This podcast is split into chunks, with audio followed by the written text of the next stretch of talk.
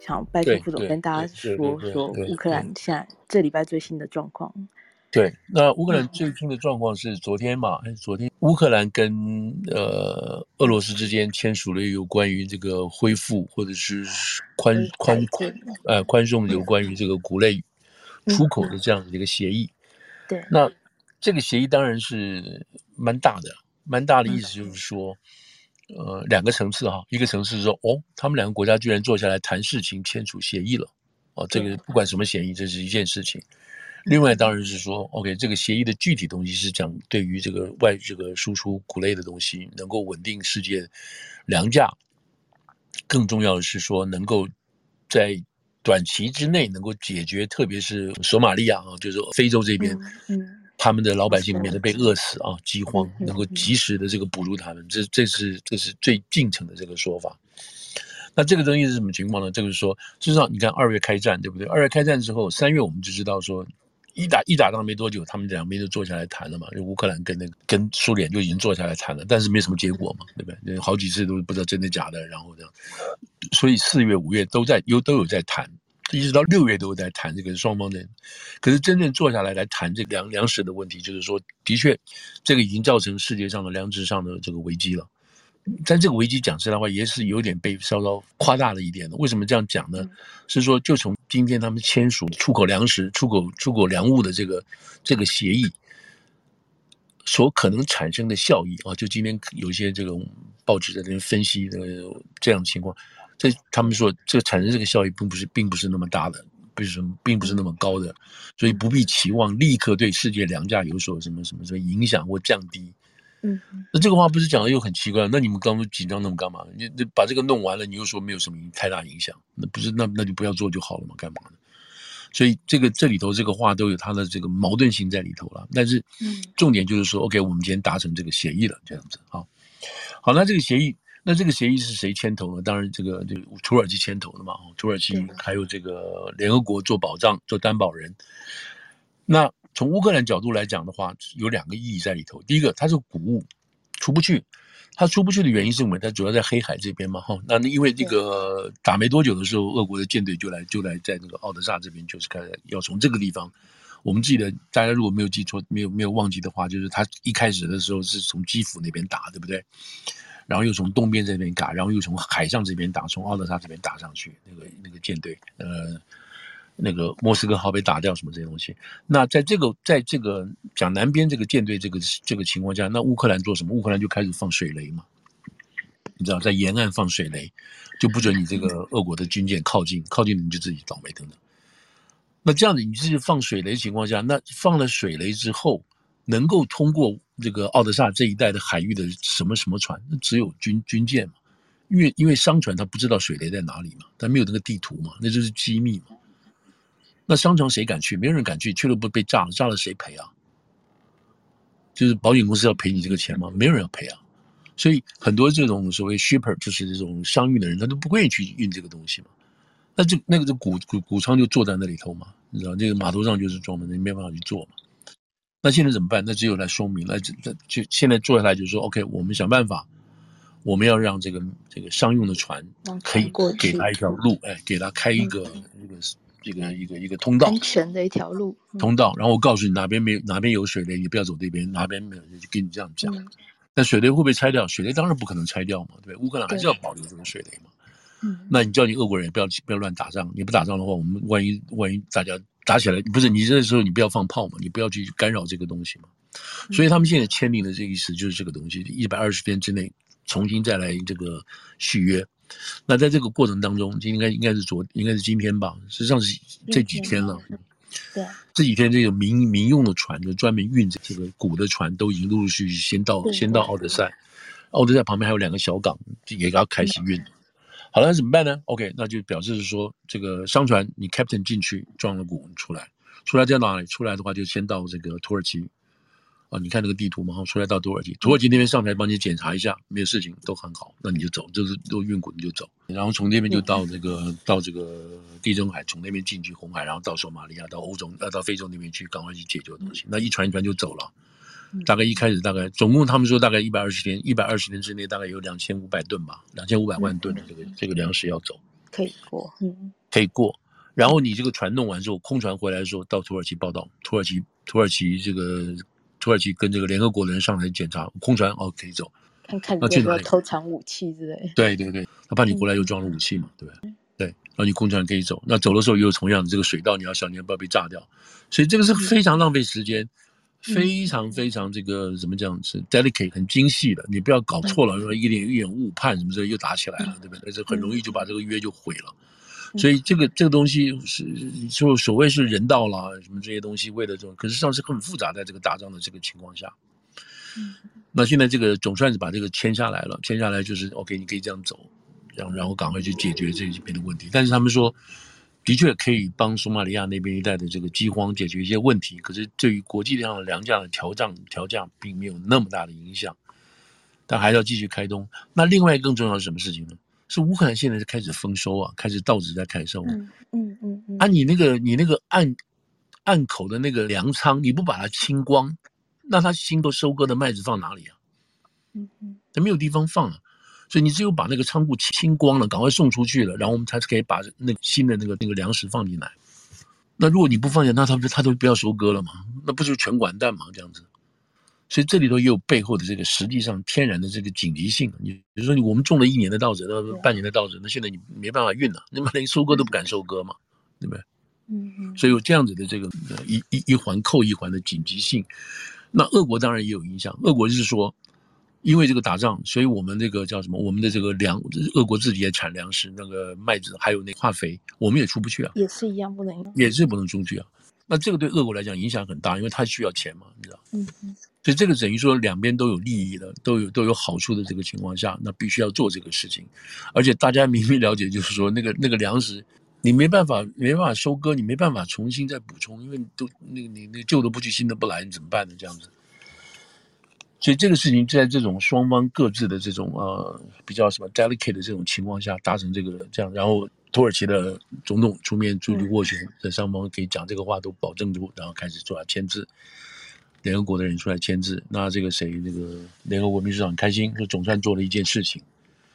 好了，那大家就看了，说 OK，好，我们看那这个到底能够一百二十天是不是会续约，中间不要出问题，那总算是一件事情。啊，那这个是这个是最新的俄国跟乌克兰之间达成一个协议，在联合国情况下，这算是一个好事情，对吧？那现在在讲到这个天然气这些问题。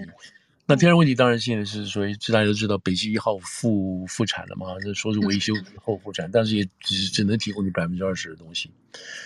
那这个事情让让整个欧洲现在是非常紧张哦。其实欧洲现在看起来大概是已经都铁了心了哦，特别是德国啊、法国啊，都铁了心，就是说 OK，我们决定要咬牙要度过这个冬天了，是没有错了哦。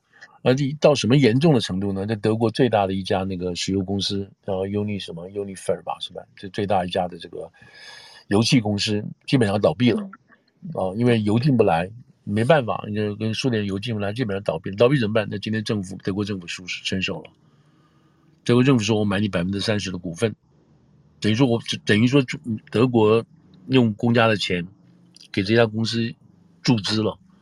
让他可以活下去，但是我进去要拿百分之三十的股份，我这里又做股东了。嗯嗯，二十是大股哦，那表示说德国政府控制这家公司了。那这是从来没有的事情。那表示这个这个公司是非常辛苦。然后德国现在给这个，而且给这个公司不是说很好的条件，是说，是说你现在开始这个应付这个危机，但是先拿你的钱。哦，你先把你的钱拿出来，你自己本身有提拨的什么，自己提拨的紧急紧急用的款项啊什么，你要把这个钱先用掉再说。你用到不够了，我这边政府才再进来钱。这也是对这个德国来讲，是德国企业来讲是一件很很苛刻很苛刻的事情。他们本来不愿意这样的，那当这个宣布的时候，这家公司的股票反而嘣又跌下去了，你知道。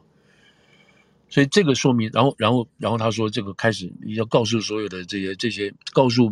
德国啊，在昨天宣布的，告诉德国所有的油气公司说，你们现在开，你们现在开始可以涨价，全部涨价，把这个钱摊给消费者，摊给消，我政府现在不给你，不给你这个，不会给你补贴的。哇！意思就是说，现在德国你知道，就是说，你你洗了洗热水澡，你少洗一遍的，对，民生的，就是就是德国现在作为一个这样德国这种国家，他到现目前为止，他的民意还是正面的，愿意去。愿意去乌克兰承担这样子的这种不舒服啊，或者什么这种东西，愿意。我们不知道多久，但是现在德国是愿意这么干。嗯嗯。那他们也了解，上面现在上面有个名词叫去恶化，对，以前太依赖俄国了，哦，现在要去恶化，然后保持自己的这个能源中立，启动这个什么核啦什么这些东西。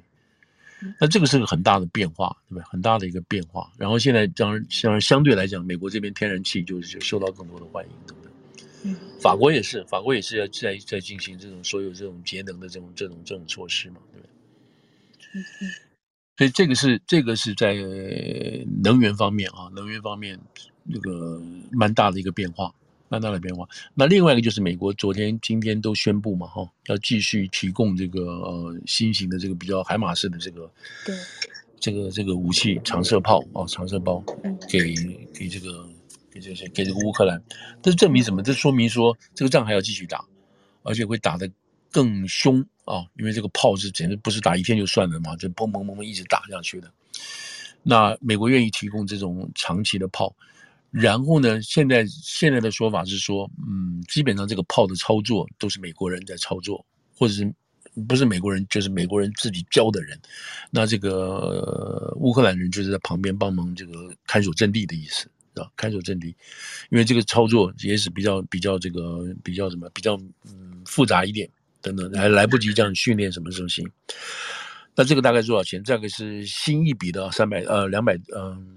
二十二嗯，二十几亿吧，呃，两亿两亿的，哎，好像两亿的多这样钱。那这个这个很大了，这个七十里了，表示呃，他们可以推进到这个推进，就是乌克兰的部队可以在顿巴斯这边再往东推进一点，那几乎可以打到你那个那个俄国境内去了。但不管怎么讲，他们现在是这个，现在经过这个美国这样子这些这。支援了之后，俄这个乌克兰的反击的力量就比较强了，你知道，嗯、这个就是我们说的，就是比较呃，这个争取未来谈判的这个情况，对不对？嗯、呃，那谁啊？泽连斯基今天有昨天有对这个有对《华尔街日报》有说嘛？他说我们绝对不可能放弃任何一寸土地的。对，《华尔街日报》的独家专访。哦，是这样，对对对，嗯，所以这也说明他现在这个，那你不一定把那个泽连斯基的话当真，但是他现在的想法就是说，我们不会在失去任何领土的情况下跟俄国人进行谈判。那这个话的意思就是说，我们要把它夺回来，我们才可能谈判。所以他这样讲这话，也许有底气了，对不对？美国人不都，美国人这个至少把这个部队，把这个哈马斯的这个炮就给他了，什么东西？好，这边再我这边再另外再加说一句话吧，就是说那天有看到对不对？就是说哦，这边你也看到那个有个录像看到了没有？就是那个普京在那边站了大概快四十秒吧，等谁？啊、这个等啊，等这个对，俄俄罗刚来，这个事件你知道，这个是一件很有意思的事情啊！你看这个表示俄国现在真的是。真的是有点这个虎和平阳，被犬欺了啊，吃瘪，你知道他的有求于人的等等这个事情等等，这是一个。那另外一个呢，就是这个呃，俄国那个还有这个土耳其，再加上这个呃伊伊朗伊朗三方这搭上一个对谈等等这些事情。伊朗基本上支持中方呃支持这个俄方这个特别军事战争。然后认为这个我们因为都是他们两个国家都是被这个西方制裁的，所以我了解你的，我知道你的痛苦，所以我们一起这个反抗或者是这个谴责等等这些事情这样子。那在这个过程当中，其实有一件事情蛮有意思的，就是我们跟若星也谈过，就是俄国现在准备在这个修复顿巴斯的时候，需要用这个朝鲜的工人。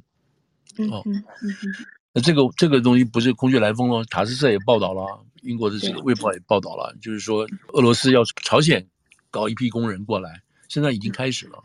嗯，在顿巴斯这个地方帮他造，帮他这个重建啊，这个打得太凶了，那么开始重建了。所以不光是说，不光是说这个西方国家要开始重建这个基辅啊什么这个地方，那这个地方俄国人在做，可是这个俄国人这样做就比较有点意思了。为什么呢？这个嗯，你怎么从这个朝鲜搬过来啊？嗯，这个说法什么说法？因为朝鲜工人也很便宜啊，或者是。嗯，那另外一个还还有在更进一步的说法是说，我们可以让朝鲜的部队来到俄罗斯替我们打仗。嗯，哦，这个并没有说不可以的，对不对？因为这个所谓国际佣兵型的东西，嗯，这不是不可能的。那但是你把朝鲜的部队调到这个俄罗斯去打仗，这就很有意思。那那那那不能说这个朝鲜部队就说我们去了没事，我们一个我们也是拥护你的，不是朝鲜部队有有他的这个条件，你叫我们去，那当然我们就要用最好的武器打，不然我们跟乌克兰用那个用你那个四等武器打，那我们不都打白白死吗？对不对？所以我们要最好的武器啊。那我们要最好的武器的话，这个武器我们必须相对的就表示什么？表示我的韩国部队，我的这个朝鲜部队，我要重新要要要要装备都要提升提高了，对不对？我不然帮你打完，打完之后我就空手回家吗？不会是空手回家的嘛。所以你俄国这个武器你要帮我提升起来嘛。嗯。那这个提升遏制的武器，你想对朝鲜、对南韩是什么意思啊？南韩不是紧张起来了吗？对不对？你已这个朝鲜，你已经有核弹了，你你已经有核子弹头了，你也有这这种中程导弹，什么都都有了。你现在又把这个陆军等于说你又有俄国帮忙，又有俄国帮忙，那你朝鲜不是吓死了吗？现在哦，不是那个南韩不是现在整体那个吗？对不对？吓死了嘛，对不对？嗯。南韩怎么办？南韩要提高他的部部队啊，但是部队给谁呢？他也不能跑中国去要啊，当然是美方的，美方就要帮他。美就跟美国对，那美国就要支持他了嘛。那美国支持他，那中国不是很讨厌吗？对不对？嗯，但美国美，但是中国又等于说默许默许朝鲜跑去帮俄国人打嘛？所以你看，这个不是很很交错复杂的一件事情。嗯，所以假定，这就就是到现在这个这个说法，我这个说法不是我所说的。你大家如果知道一个叫平可夫的嘛，哈，平可夫最近他写的这个文章，那大家开始嗯开始思考这个角度，而且是不是说？空穴来风，你知道是的的确确，现在有俄国的这个工人已经去这个那个顿巴斯这边做了，嗯嗯，所以假定说俄国的这个朝鲜的部队到到俄国去帮忙，那这个这这是一个很大的变数，很大的一个变化了，你知道？那这么远的地方，相对牵动了这个东北亚的这个局势的发展，哦，所以这个是这这当然这这个这个意思就是说，俄国打的很，入俄国打的很惨，很吃力。你知道他现在没办法要去找人家的部队来帮他打了，是这个意思啊，这是另外一方面的意思。当然，就牵动的其他的这种考虑就更更加更加值得大家注意，就是。嗯。好，我现在今天拉里拉拉一拉巴就就又扯来扯扯这么远的东西，跟大家呃分享一下。然后就是这些事情大家就注意看嘛，哈，就是看到这些新闻就就就花点心思去看一下就是了，这样子。嗯嗯嗯嗯嗯。好。谢谢副总，但是就是说，现在就我们整体来讲了，这些事情大家其实说我们都落后一步，嗯，人家就是都是已经在持续在布局啊，在考虑，在推动事情，在做的这些事情了。嗯，对啊，西方国家动作对都是，然后另外当然另外另外当然还有在看的哈，就是这个一月六号的听证基本上告一段落，然后又把川普重新再定上一下十字架。那这个对于其中选举有什么影响？因为其中选举选举结果就是翻盘嘛，拜登有可能不能动啊，什么什么这些东西，嗯、对对未来的影响就是蛮大的，就是了。嗯哼哼哼哼哼哼哼。我们今天会有时间讲吗？已经 还没有时间，还没有时间了哈。嗯，我昨天其实看了全部。哦，是是是。对，副总有看吗？嗯嗯。我只看了一点。倒是，对，其实没有什。其实没有什么新意，但是但是我对柏铭的表现觉得很，还是觉得哇，真的是不简单的人哦，真的，嗯嗯嗯，嗯，我觉得柏铭的确是令人惊艳的人人才。是是，是嗯，我今天今天跟另外一个台湾呃不是跟那跟一个美国老美啊，他今天有、嗯、跟他有个访问，他是要选举那个纽约市这边第十选区的一个国会议员。哦，第十选区，那就、哎、对。白思豪下来了，哎，白思豪下来，那这个人叫做 Dan Goldman 啊，G O D Goldman Goldman 啊，那他这个人很有意思，他是这个弹劾川普的那个调查第一次弹劾川普的参众院哦，众院领军调查律师，哦，就是他负责调查川普，他他下面有个 team，就把川普的这些所谓这个。那个叫什么？那个时候跟那个乌克兰啊什么这些都弄在一起的，就是主要的这个负责人。他现在事情。对对对。那我今天就问他说：“我说你出来选这个东西，你出来选这个国会议员，你没有选上，或者你选上了，那你这个民主党在众院是一个少数党，你知道你就输了嘛？因为共共和党，我问那你进去干有什么用？他本来说我的目的就是要防止未来有另外一个川普再进来，所以他所以他他要大家选他是选这个意思。”那我说你们进去是少数党，少数党就没有意思了，怎么办？他就透露一个事情，就是说，他说，他说我们现在确定，假定共和党拿到这个十一月，如果拿到这个众院的多数权的话，他们一定会弹劾拜登，啊？哦，就是因为他儿子的问题嘛，等等啊，这个会弹劾他，会弹劾他。他说过去都听到只是俄语，原来今天算是实锤。对对对对对对，就是这这个是这个是民主党的候选人，他们自己内部在研判，或者说他们真的知道，因为大家都在同一个战场嘛，所以他知道如果共和党拿到这个多数党的话，会都会来弹劾他们。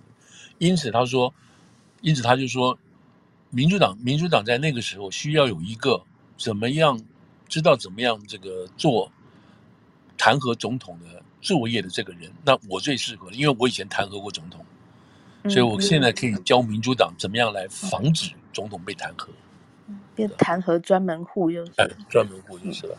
对，这个蛮有意思的一个观察，就是说这个 future 啊，十一月以后的事情是怎么样这样子。嗯哼嗯哼，对，哇，第十选区激烈哦，然后也有我们华裔的对议员要参选，嗯。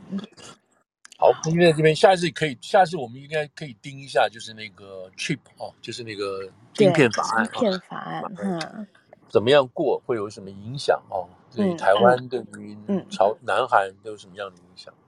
对，时间就要到了，应该很快就会过了。嗯，好，嗯，好，好，那我们今天今天就先这样子了哈，谢谢大家今天耽误大家那么多时间。哎，有人请问，有人问问题，哎，就是。呃，我念一下哦。呃，有一位朋友问说，想想问，呃，韩朝开战的可能性有多大？两韩在近期啊，近期大概还没有任何影响吧。在目前，因为因为、嗯、因为 这个开战的事情不是那么那么说开战就开战嘛。哦，之前要有，你比如说时间、天气，然后你的那个军火的准备。等等这些事情，这个时候有事先的这个迹象可循的。那么就现在来看起来，没有任何一点迹象显示有在这个备战的这种情况。哈，一开始双方要骂，然后就骂来骂去，然后找到一个正当的理由等等，你不可能偷袭，偷袭的话那对方就很惨哈。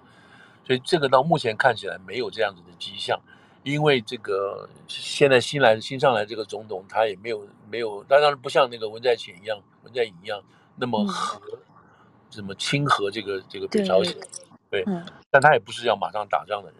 嗯，现在现在也现在金正恩也没有任何要打仗的这个迹象，因为包括那个他现在的经济经济建设情况很差很差，还有那个我就搞不清楚他到底新冠的情况是什么，外界根本搞不清楚，知道？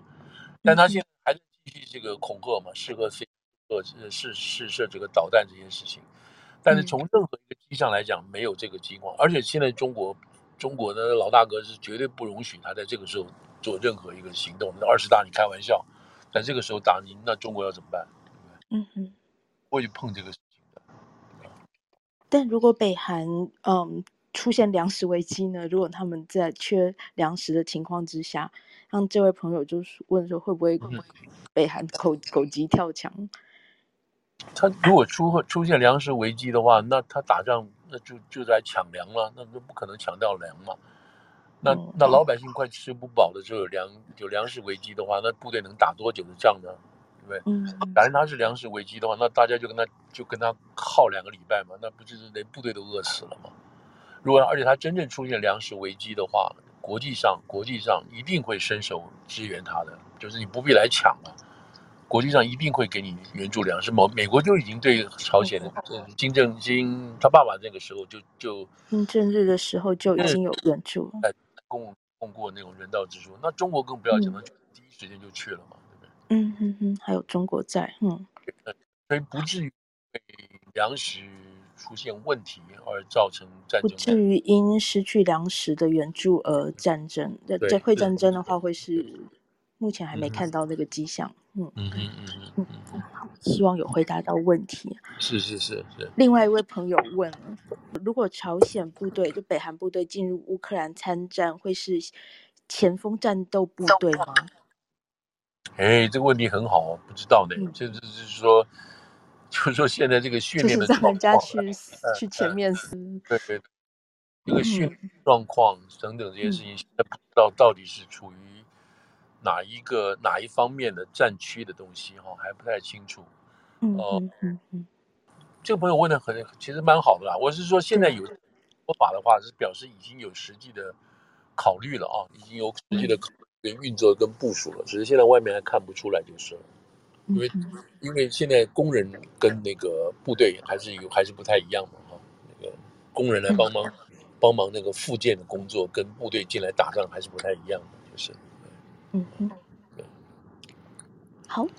好，好，那目前先这样喽。那好好好，谢谢大家，谢谢大家，好，谢谢谢谢，就是愿意提问的朋友，是是是 是是，嗯，好，好，那谢谢大家了，今天，就先到这边暂时告一段落，非常谢谢，是的，是的，是的，过来的朋友们，谢谢你们来捧场，好，谢谢谢谢谢谢，谢下周在节目中我们提到的，就是我尽量会把节目中副总提到的文章新闻出处。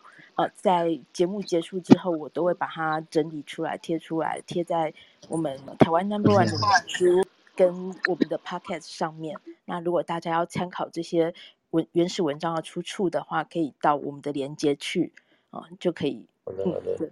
好，谢谢，谢谢若曦。